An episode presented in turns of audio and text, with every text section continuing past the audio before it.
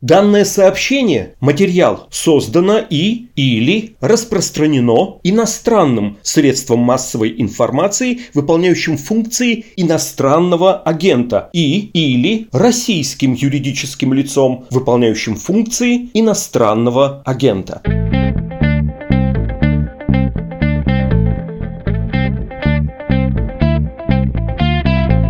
Здравствуйте, это «Что случилось?» Подкаст о новостях, которые долго остаются важными. У микрофона Владислав Горин, у другого микрофона Александр Габуев, руководитель программы «Россия в Азиатско-Тихоокеанском регионе» Московского центра Карнеги. Александр, здравствуйте. Здравствуйте, Владислав. В одном из заголовков нашего подкаста в какой-то из прежних разов, когда мы разговаривали, мы вас назвали главным российским китаистом. Знаете, никто не спорил. По-моему, хороший титул. Предлагаю его оставить. Я решительно против, потому что у нас куча великолепных и прекрасных коллег, знающих Китай лучше и так далее. Поэтому отказываюсь. Хорошо, один из лучших, как в плохой рекламе сделаем, как э, в рекламе, которая следует требованиям ФАС. Давайте поговорим сейчас о Тайване, о Китае, о США, о войсках-авианосцах. Потом, я думаю, что мы сами не заметим, как окажемся с вами где-нибудь в Австралии и поговорим про УКУС, про вот этот э, альянс, про стратегический союз Австралии, Соединенного Королевства и Соединенных Штатов. Но для начала нужно описать э, все, что происходит сейчас в районе Тайваня, Тайваня, я сказал бы, что русская военная максима «главное не война, главное маневры» тут подходит. В октябре американские СМИ рассказали, что США тайно обучали силы Тайваня, ну, понятно, для противостояния кому. Рупор Китая газета Global Times написала, что такое поведение ускоряет подготовку к военным действиям. Хорошая формулировка.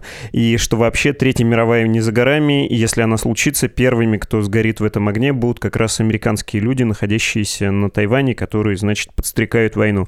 Китайские самолеты летают около острова. Ну и дальше можно нагнетать, но мне кажется, лучше задаться вопросом, насколько это все обычная и регулярная практика. Я думаю, что сейчас это несколько необычная и нерегулярная практика, и мы действительно находимся в все более опасной ситуации – у нас раньше были военные обострения, раньше были военные кризисы, маневры, естественно, с участием США, потому что США с 1979 года не имеют официальных дипломатических отношений с Тайванем, но заключен так называемый акт об отношениях с Тайванем. Это не юридические гарантии прийти на помощь в случае чего. Американская политика в отношении Тайваня называется очень по-американски strategic ambiguity, то есть стратегическая неопределенность. Если вот вдруг материковый Китай захочет вас вернуть в лоно Родины силой, мы вам поможем, а вот будем ли мы вас реально физически защищать или нет, мы не скажем и посмотрим. Обострения были. В любом случае, то, что мы видим сейчас по масштабам по интенсивности и по своей регулярности, пожалуй, одно из самых серьезных обострений. А главное, что очень многие аналитики, кто наблюдает за поведением Китая, считаются, что в Китае начинает принципиально меняться расчет и отношение к тому, как же Тайвань вернуть. Долгое время в Китае господствовала стратегия мирного объединения. И если спрямлять углы, то теория это примерно выглядела так. Китай будет спокойно, мирно развиваться, превращаться в глобальную супердержаву и самую мощную державу Восточной Азии. Китай скоро будет самой крупной экономикой, самой мощной армией в восточной части Азии. И США, да, будут как-то присутствовать, но не смогут реально Китай балансировать, особенно там, где Китай ну, выходит географически. И поскольку отношения с Китаем у Тайваня будут ровные, будет зона свободной торговли какая-нибудь, люди смогут ездить туда-сюда, они все так или иначе китайцы, то в целом, если перед Тайванем эту задачу поставить и сказать, ребят, ну теперь вам некуда деваться, Тайвань мирно на каких-то условиях войдет в состав КНР, да, возможно, будет столетний период, где страна будет управляться по собственным законам, да, то есть ничего для людей не изменится, примерно так же, как в рамках Гонконга одна страна, две системы. То есть будет вот какой-то вот такой вариант мягкой интеграции, очень сильно отложенный, и в целом это просто про наращивание кумулятивной мощи китайской экономики, китайской военной машины, привлекательности и отсутствие противоречий между двумя сторонами Тайваньского пролива. Проблема в том, что все последние опросы общественного мнения показывают, что за десятилетие существования на Тайване де-факто отдельного государства и благодаря пропаганде тех сил на Тайване, которые выступают за то, что Тайвань это все-таки совершенно отдельная страна и отдельная этническая общность, доминирующая часть населения на Тайване считает себя уже тайваньцами, а не китайцами. Если до середины 2000-х во всех соцопросах, когда спрашивали, вот вы тайваньцы, или вы китайцы, или вы и то, и то, доминировал всегда ответ и то, и то, где-то до 2006 года. Да? Тайваньская идентичность сначала была очень маленькая, она постепенно росла, и вот примерно в середине 2000-х доминирующее большинство себя считает тайваньцами, и эта пропорция растет. Поэтому люди все больше осознают, что да, они говорят по-китайски, они, может быть, заимствовали где-то там культуру. Их предки когда-то приехали на Тайвань там в 17 веке или в середине 20 века вместе с Гаминданом, но они живут в демократии, они живут отдельно, и ничего общего с этим коммунистическим режимом они иметь не хотят. И здесь у китайской центрального правительства встает вопрос, что с этим делать?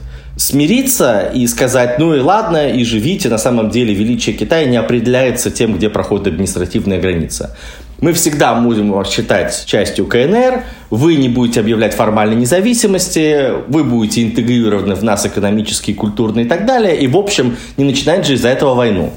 Либо вы считаете, что объединение Китая окончательное и окончание столетия унижения иностранцев может закончиться только когда над Тайбэем будет развиваться флаг КНР красный. И здесь, судя по всему, последний очень важный фактор – мы имеем дело с новым китайским лидером, который хочет вписать свое имя огромными золотыми буквами в китайскую историю, и который, возможно, хочет решить все самые фундаментальные проблемы Китая, когда он находится у власти. Не стать человеком, который закладывает основы для их решения когда-то в будущем. И благодарные потомки, а вот помните, был тогда в 2012-2022 году такой мудрый лидер Си Цзиньпин, вот за его десятилетку сколько всего хорошего сделало, так что его потом преемники уже смогли Тайвань вернуть. Это человек, который сейчас, судя по всему, останется на третий срок и хочет сделать максимально, чтобы связывалось с его именем. И здесь мы просто не знаем, как думает он, как думают китайские высшие руководители, потому что сейчас высшее руководство Китая это такой совсем черная лаковая шкатулка, которая абсолютно непроницаема для внешних наблюдателей. Си Цзиньпин не покидал Китай уже больше 600 дней, не поедет на встречи двадцатки и так далее. Но у многих есть подозрение, что та вот военная активность со стороны Китая, которую мы наблюдаем, это, возможно, первые пробные шаги к подготовке силового возвращения острова в горизонте ближайшего десятилетия. И, к сожалению, ну, моя личная оценка, если я еще там год назад оценивал силовой сценарий возвращения Тайваня где-то ну, в территории 5-7%, я мало чего понимаю про военный расклад, но вот читаю то, что пишут более умные коллеги, более знающие коллеги, то сейчас я бы сказал, что вот вероятность уже сместилась в двузначную территорию, где-то приближается там к 20%. Это уже достаточно много и достаточно рискованно. Про судьбу Тайваня вы сняли у меня с языка, но я планировал в конце про это спросить. В общем, буду своего плана по возможности придерживаться, уточню про тайваньскую нацию и про ее перспективы, но про войну хочется для ясности понять. Э, Все-таки непредставимо себе, чего бы там не говорили в Америке какие-нибудь сенаторы про то, что давайте примем законопроект, если китайцы вступят на тайваньскую землю, что американский президент должен начать войну и дадим ему эти полномочия, да, ему не придется приходить приходить в Сенат. Или там газета Global Times пишет про последнее сражение и про радиоактивный пепел. Ну, я утрирую, но, в общем, там очень близко к этому. Но невозможно себе, кажется, представить сражение между ядерным Китаем и ядерными США. Тем более, что, ну, Китай-то еще по военному потенциалу послабже, чем США и ее союзники. Это все еще из разряда фантастики или нет? Вы представляете себе, что это может случиться, и США просто скажут, ну, Хорошо, ладно. Вы вторглись, отступим, что делать? Нападение на Тайвань будет огромным риском, который на себя китайское руководство возьмет, безусловно. Я думаю, что сейчас они не готовы к нападению, но тем не менее военная машина китайская совершенствуется, и те авианосцы, которые достраиваются, и авианосные группы, которые будут из них создать, совершенствование китайского ядерного щита, да, за последний год мы узнали, судя по всему, узнали благодаря стараниям американской разведки, которая через западные СМИ да, эту информацию вбросила. Эта информация достоверная, просто это стало известно не благодаря заявлениям американских властей, а благодаря публикациям независимых ученых и публикациям журналистов. Мы узнали о том, что Китай резко наращивает количество шахт для запуска баллистических ракет на западе и севере страны. Мы узнали буквально на этих выходных, благодаря работе журналистов Financial Times, что у Китая появилось новое оружие, которое выходит на околоземную орбиту, может совершать там различные маневры и атаковать США, в том числе со стороны Южного полюса, а не лететь через Северный полюс, как обычные межконтинентальные баллистические ракеты. То есть Китай развивает и свой ядерный щит, и очевидно, что адресат этого именно США. И очевидно, что здесь у Китая стоит задача настолько создать мощный ядерный сдерживающий потенциал, чтобы для США цена вмешательства в тайваньский конфликт повысилась очень драматично да, и стала бы запретительной. И здесь для Китая действительно некий риск того, что вы нападете на Тайвань и рассчитываете на то, что США вмешиваться не будут. Я, честно говоря, думаю, что вот с течением времени этот риск становится все более оправданный, потому что да, США действительно самая крупная и самая мощная военная машина в мире, но если посмотреть на географию, Китай – это страна, которая, скорее всего, быструю да, войну по типу Блицкрига около Тайваня, хорошо подготовленную и незаметно подготовленную, выиграет довольно быстро. Для того, чтобы США стянуть все свои силы, привести несколько авианосных групп и так далее, требуется время. Либо у вас должны постоянно эти авианосные группы там баражировать и должны быть в постоянной боеготовности. Наносить ядерные удары или ракетные даже удары по территории КНР – это очень рискованная затея, ровно потому, что Китай ответит.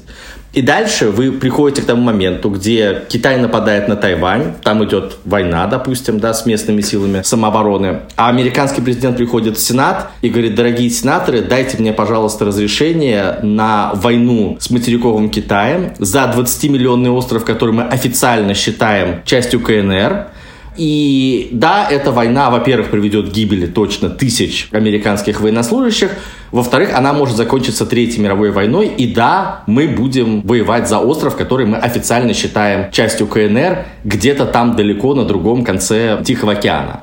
Вот китайцы, мне кажется, видя то, что происходило в Грузии, то, что происходило в Украине, то, что происходило в Афганистане и так далее, считают, что США на помощь Тайваню физически не придут в случае войны. И просто чем больше будет их э, военное преимущество там в регионе, тем более вероятно, что США отступится, и тем более вероятно, что сами тайваньцы не будут сопротивляться, потому что будут понимать, что эта война абсолютно безнадежна.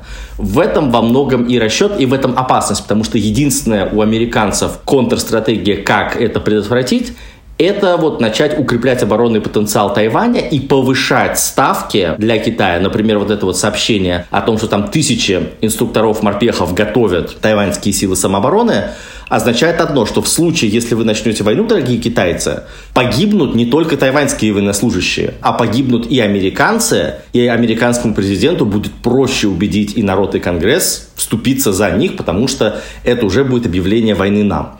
То есть это способ драматично поднять цену для Пекина, что Пекин воспринимает, соответственно, как эскалацию и занимается контрэскалацией. То есть опасность нынешнего именно момента именно в том, что мы находимся в гонке эскалации и контрэскалации, которая в какой-то момент может внезапно выйти из-под контроля. У меня может быть несколько отвлеченный вопрос. А что с китайской армией? Долгое время она была довольно компактной. Если хозяйственную часть, а это прям вот целая индустрия, предприятия, отодвинуть вообще очень скромное по численности в том числе. И Китай долгое время, в общем, довольно правильно это оправдало себя, делал ставку не на рост военной мощи, а на рост экономической мощи. Последние годы военный потенциал, он догонял экономический потенциал. Насколько они сбалансировали сбалансировались, во-первых, ну и во-вторых, насколько, на ваш взгляд, Китай готов к войне? Потому что я пытаюсь вспомнить, когда он последний раз воевал всерьез. Я думаю, что все-таки конец 70-х Вьетнам, да, и там не сказать, чтобы была легкая победа. При серьезном сопротивлении китайская армия показывает свою некоторую неуправляемость. Или тогда, во всяком случае, показалось. Сейчас, конечно, трудно что-то сказать, но вот последняя проверка в бою не была, прям скажем, блестящей. Совершенно верно. Действительно, это была война со Вьетнамом, которая абсолютно не оказалась легкой прогулкой. Но э, с той поры очень сильно изменился и экономический потенциал, и промышленный потенциал. И, безусловно, это очень сильно отразилось на армии. Сейчас НОАК – это, наверное, вторая в мире армия по силе, если не считать силы ядерного сдерживания, где Россия единственная страна, у которой есть паритет с США. И это как раз тот компонент, над которым Китай очень активно работает, ровно потому, что его не сдерживают никакие договоры вроде нашего СНВ. И Китай очень активно строит и авианосный флот, и подводки, значит, несущие крылатые ракеты с ядерными боеголовками он один из лидеров в производстве беспилотников. То есть очень много прогресса и по линии военной промышленности, и по линии интеграции вот этих вот всех э, платформ в единую боевую систему. Большое очень продвижение по линии кибероружия и, в общем, те вещи, которые Китай в последнее время показывает, да, то есть способность сбивать спутники и ослеплять ну, вот такие высокотехнологичные армии, как американские.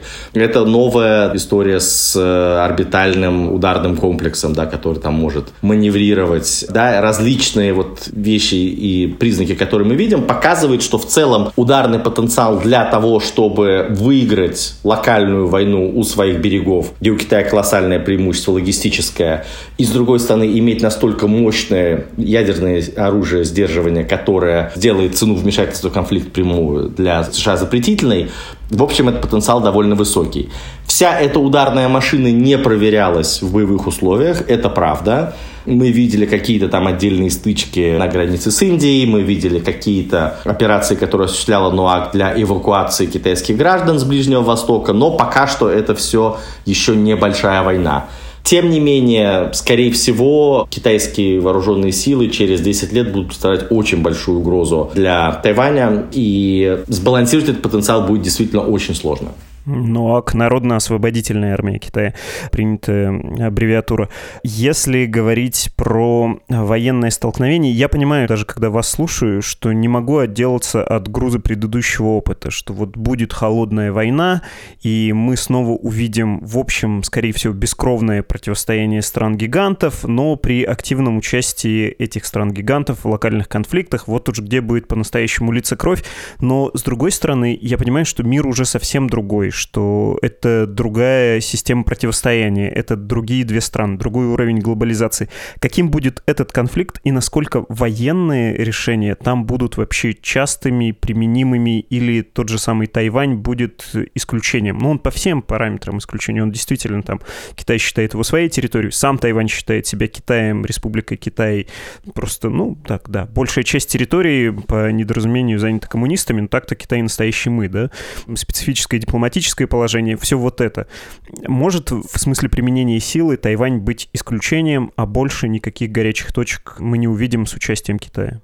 Я думаю, что если Тайвань будет исключением, это будет очень серьезным исключением, которое повлечет за собой очень серьезные последствия и для системы американских военных союзов, потому что многие страны увидят, что американские военные гарантии не всегда далеко работают, и, возможно, там в странах, которые имеют очень сильные чувства в отношении Китая, типа Японии, это приведет и к углублению Американского Союза, и к появлению собственного ядерного оружия то же самое, возможно, появится в отношении Южной Кореи, то для каких-то стран типа Филиппин или партнеров США в Юго-Восточной Азии это будет выбор вы за какую из сторон, и они больше будут, наверное, склоняться к Китаю ровно именно из-за фактора соседства, из-за фактора китайского военного доминирования в их регионе.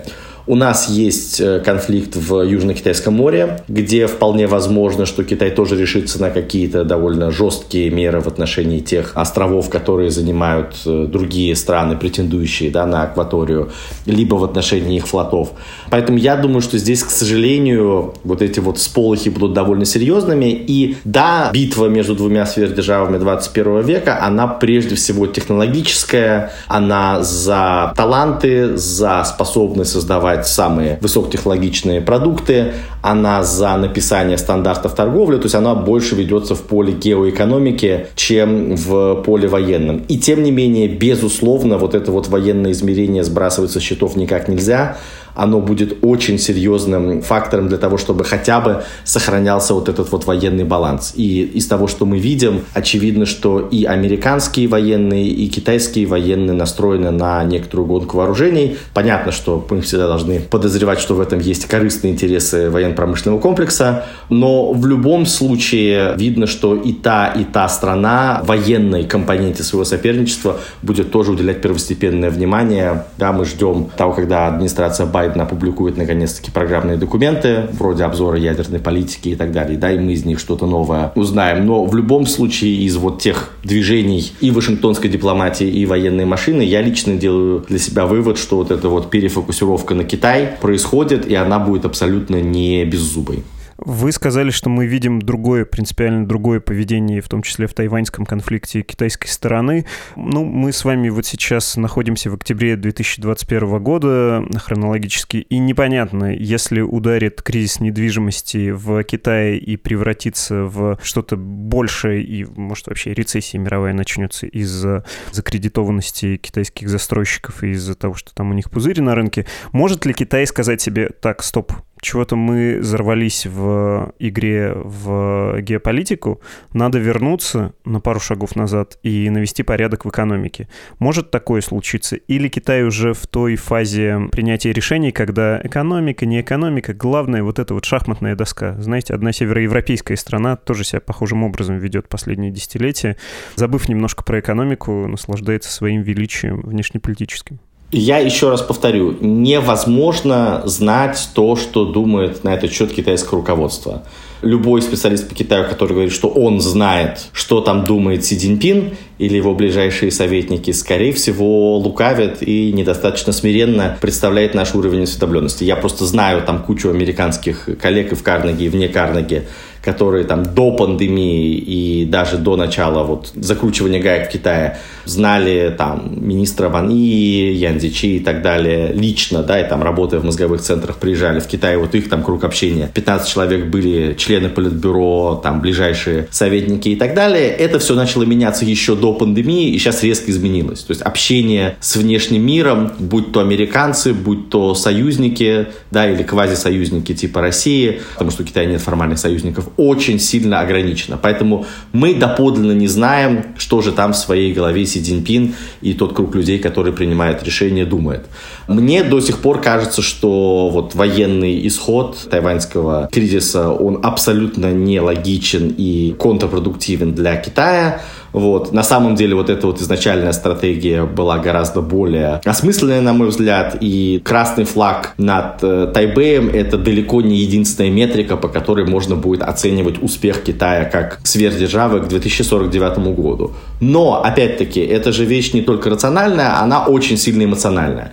Си Цзиньпин — это человек, который вырос да, и индоктринирован в вот этой вот мифологии о том, что столетие унижений окончательно закончится тогда, когда мы полностью соберем страну. Да? Это не то, что человек попадает в Жуннаньхай, и ему там какие-то мудрые даосские люди выдают секретные свитки, в которых говорят, главное там это экономика, прагматика и так далее. Да? Это человек, который ну, сформирован определенным образом, так же, как Владимир Владимирович, который говорил в свое время, что там развал Советского Союза – это величайшая катастрофа 20 века. Да? Это же не просто пропаганда, это люди искренне совершенно так думают.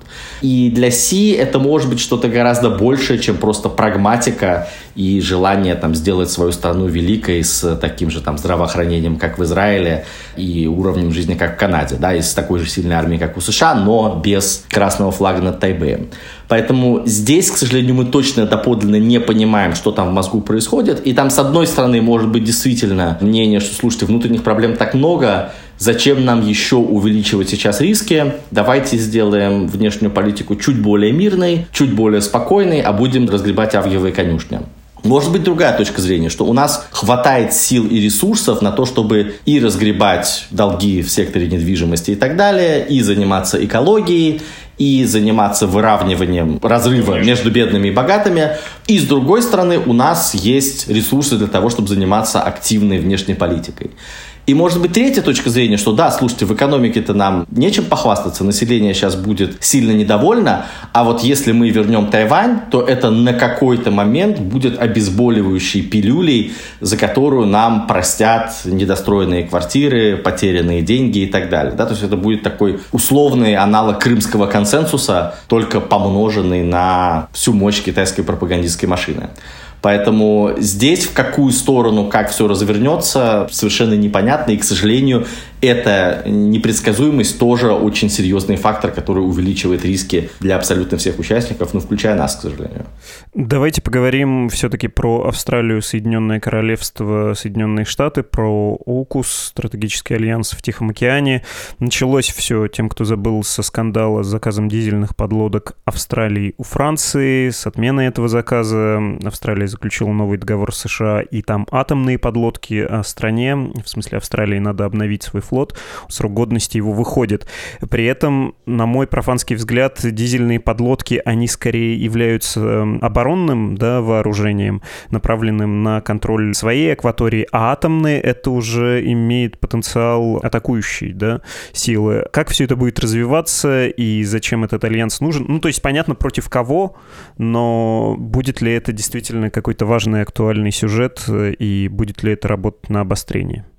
Можно предполагать, да, там, общаясь с какими-то американскими коллегами и читая то, что в Америке, Австралии и Франции об этом пишут, э, что, ну, во многом это более узкая сделка, чем говорят, да, это не прото-НАТО, у США есть военные союзы и с Австралией, и с Великобританией, есть э, вот разведальянс пяти глаз, и, в общем, здесь очень много чего происходило и без того. ОКУС — это во многом именно про конструкцию сделки по атомным подлодкам, и это история больше про загруженность американского ВПК и про передачу Австралии технологий, которые позволят немножко поделиться вот этим вот бременем патрулирования Тихого океана. То есть это не ударный потенциал, но это скорее потенциал сдерживания, что эти подводные лодки будут ходить где-то там в Южно-Китайском море, да, и постоянно Китаю демонстрировать, что в случае чего он будет иметь дело не только с Америкой, а с Америкой и ее союзниками. Да? То есть здесь надо учитывать их потенциал в комплексе. И да, эти подводные лодки действительно дадут некую большую дистанцию для патрулирования, но там много довольно вопросов, потому что эти лодки Австралия получит где-то к 2035 году. Там есть проблемы с э, соблюдением договора о нераспространении ядерного оружия, да, каким образом будет использоваться топливо, как оно будет храниться и так далее. Да? То есть технология технологических вопросов там довольно много, и сделка тоже вызывает довольно много критики, включая сами США, включая там, допустим, моих коллег по Карнеги, которые считают, что нарушение дня там все-таки, скорее всего, будет. То есть здесь я бы не делал из этой сделки слишком большого зверя не говорил, что вот в Азии появляется прото-НАТО. Прото-НАТО там давным-давно есть, это сеть военных союзов с центром в США. И, безусловно, многие союзники США, у которых свои проблемы с Китаем, да, можно посмотреть на Австралию, можно посмотреть на Японию, будут так или иначе стараться военные связи с Америкой укрепить, чем Вашингтон охотно пользуется, безусловно. Хорошо, давайте закончим Тайванем. Мы с вами говорили, точнее, вы говорили в начале разговора про красный флаг над Тайбэем, почему это так важно. Я помню наш подкаст про Гонконг, и там была существенная мысль про то, что Китай мало того, что удушил в объятиях вот эту бывшую колонию-факторию, что многие гонконгцы, они предпочли бы, видимо, независимость, но этого никогда не случится, и что из Гонконга не получилось примера такой вот более какой-то гармоничной интеграции Китая континентального с его вот этими периферийными, оторванными проклятым Западом от материнского Китая территориями. Про Тайвань это еще более актуально, еще больше запрос, как вы сказали, на независимость. Может ли когда-то случиться ситуация, что все стороны этого конфликта скажут, окей, да пусть это будет независимая страна. Республика Китай скажет, давайте вы будете нейтральными, и мы к вам не полезем. США скажут, мы выводим свои войска, хотите, живите так или этого не случится никогда и вне зависимости от желания тайваньцев. Ну, потому что американцы не могут уйти, китайцы никогда не могут признать, э, что это независимая страна и не Китай, и тайваньцы будут обречены находиться на нейтральной полосе, как говорилось во время Первой мировой, во время позиционного противостояния. Я думаю, что Китай не может себе позволить отказаться от претензий на Тайвань. Это десятилетие пропаганды. Это в том, что, опять-таки, поголовно уверено все практически китайское население. Я встречал очень разных китайцев. Я никогда не встречал кого-либо, кто говорил, что Тайвань это не часть Китая. Это были люди, образованные на Западе, часто живущие на Западе и так далее. Да? То есть здесь они сразу же вставали в стойку. Поэтому я не думаю, что здесь возможен какой-либо компромисс и отход принят да, закон о том, что если Тайвань признает себя независимой территорией, да, он еще принят при Худзинтао, то значит, КНР применяет э, военную силу, чтобы это предотвратить. То есть здесь, мне кажется, красные линии Китаем выставлены довольно жестко, и прагматичная линия поведения со стороны Китая была бы поддержка статуса КВО, который в целом Китай мог бы устроить. Но, опять-таки, он устраивает его тактически и временно настолько, насколько долго он может ну, терпеть отсутствие этого красного флага. В целом, на мой взгляд, если бы китайцы были прям совсем прагматиками, то они бы могли терпеть это бесконечно. Ну, какая разница, в конце концов. Но, судя по всему, здесь очень важно, чтобы все вело к некой цели окончательного и формального воссоединения. Поскольку нынешняя политика, судя по всему, к этой цели не приведет, а скорее наоборот, то эту задачу надо решать. И вот как многие начинают считать, судя по всему, в Пекине, надо решать скорее при накоплении достаточного военного потенциала. Опять-таки, рисков из-за этого возникает очень много для абсолютно всех, включая Россию, к сожалению. А тайваньцы-то сами, они никому не верят. Я понял, что когда говорил про желание Китая и желание США, про их интересы забыл совсем про людей, живущих на острове. Они-то никогда тоже, наверное, не согласятся на уход американцев. Они не будут чувствовать себя в безопасности или нет. У них нет таких настроений. Ну, американцы же это скорее инструктора, которые там, в общем, всегда были в том или ином количестве, и это скорее оборонные сделки, да, у США там нет военных баз, то есть это такое присутствие сейчас, которое позволяет э, повысить ставки для Китая, вот, но тем не менее это не формальный оборонный союз. Я не думаю, что для Китая именно проблема нахождения там американцев, подготовка и так далее. Проблема именно то, что остров не является частью священной да, и неделимой территории КНР. Сами тайваньцы, я думаю, что больше... Ну вот есть опросы, да, и опросы зависят от того, кто их заказывает, да, та часть политического спектра, которая ближе к Гаминдану, или та часть, которая ближе к демократической прогрессивной партии, они показывают немножко разные результаты в том, сколько сколько людей готовы Тайвань активно защищать. Вот сейчас у власти находится Демократическая прогрессивная партия, которая выступает за тайваньскую идентичность, в дальнейшем тайваньскую независимость и сохранение статуса КВО без интеграции с КНР. Вот там опросы показывают, что чуть ли не две трети населения говорят, что в случае войны они выйдут с оружием в руках и будут Тайвань защищать. Так ли это, ну, мы узнаем непосредственно в ходе конфликта, а хочется очень сильно верить, что все-таки никогда не узнаем. Хорошо, спасибо. Всего доброго. Спасибо, до свидания. Мы говорили с востоковедом, с китаистом Александром Габуевым.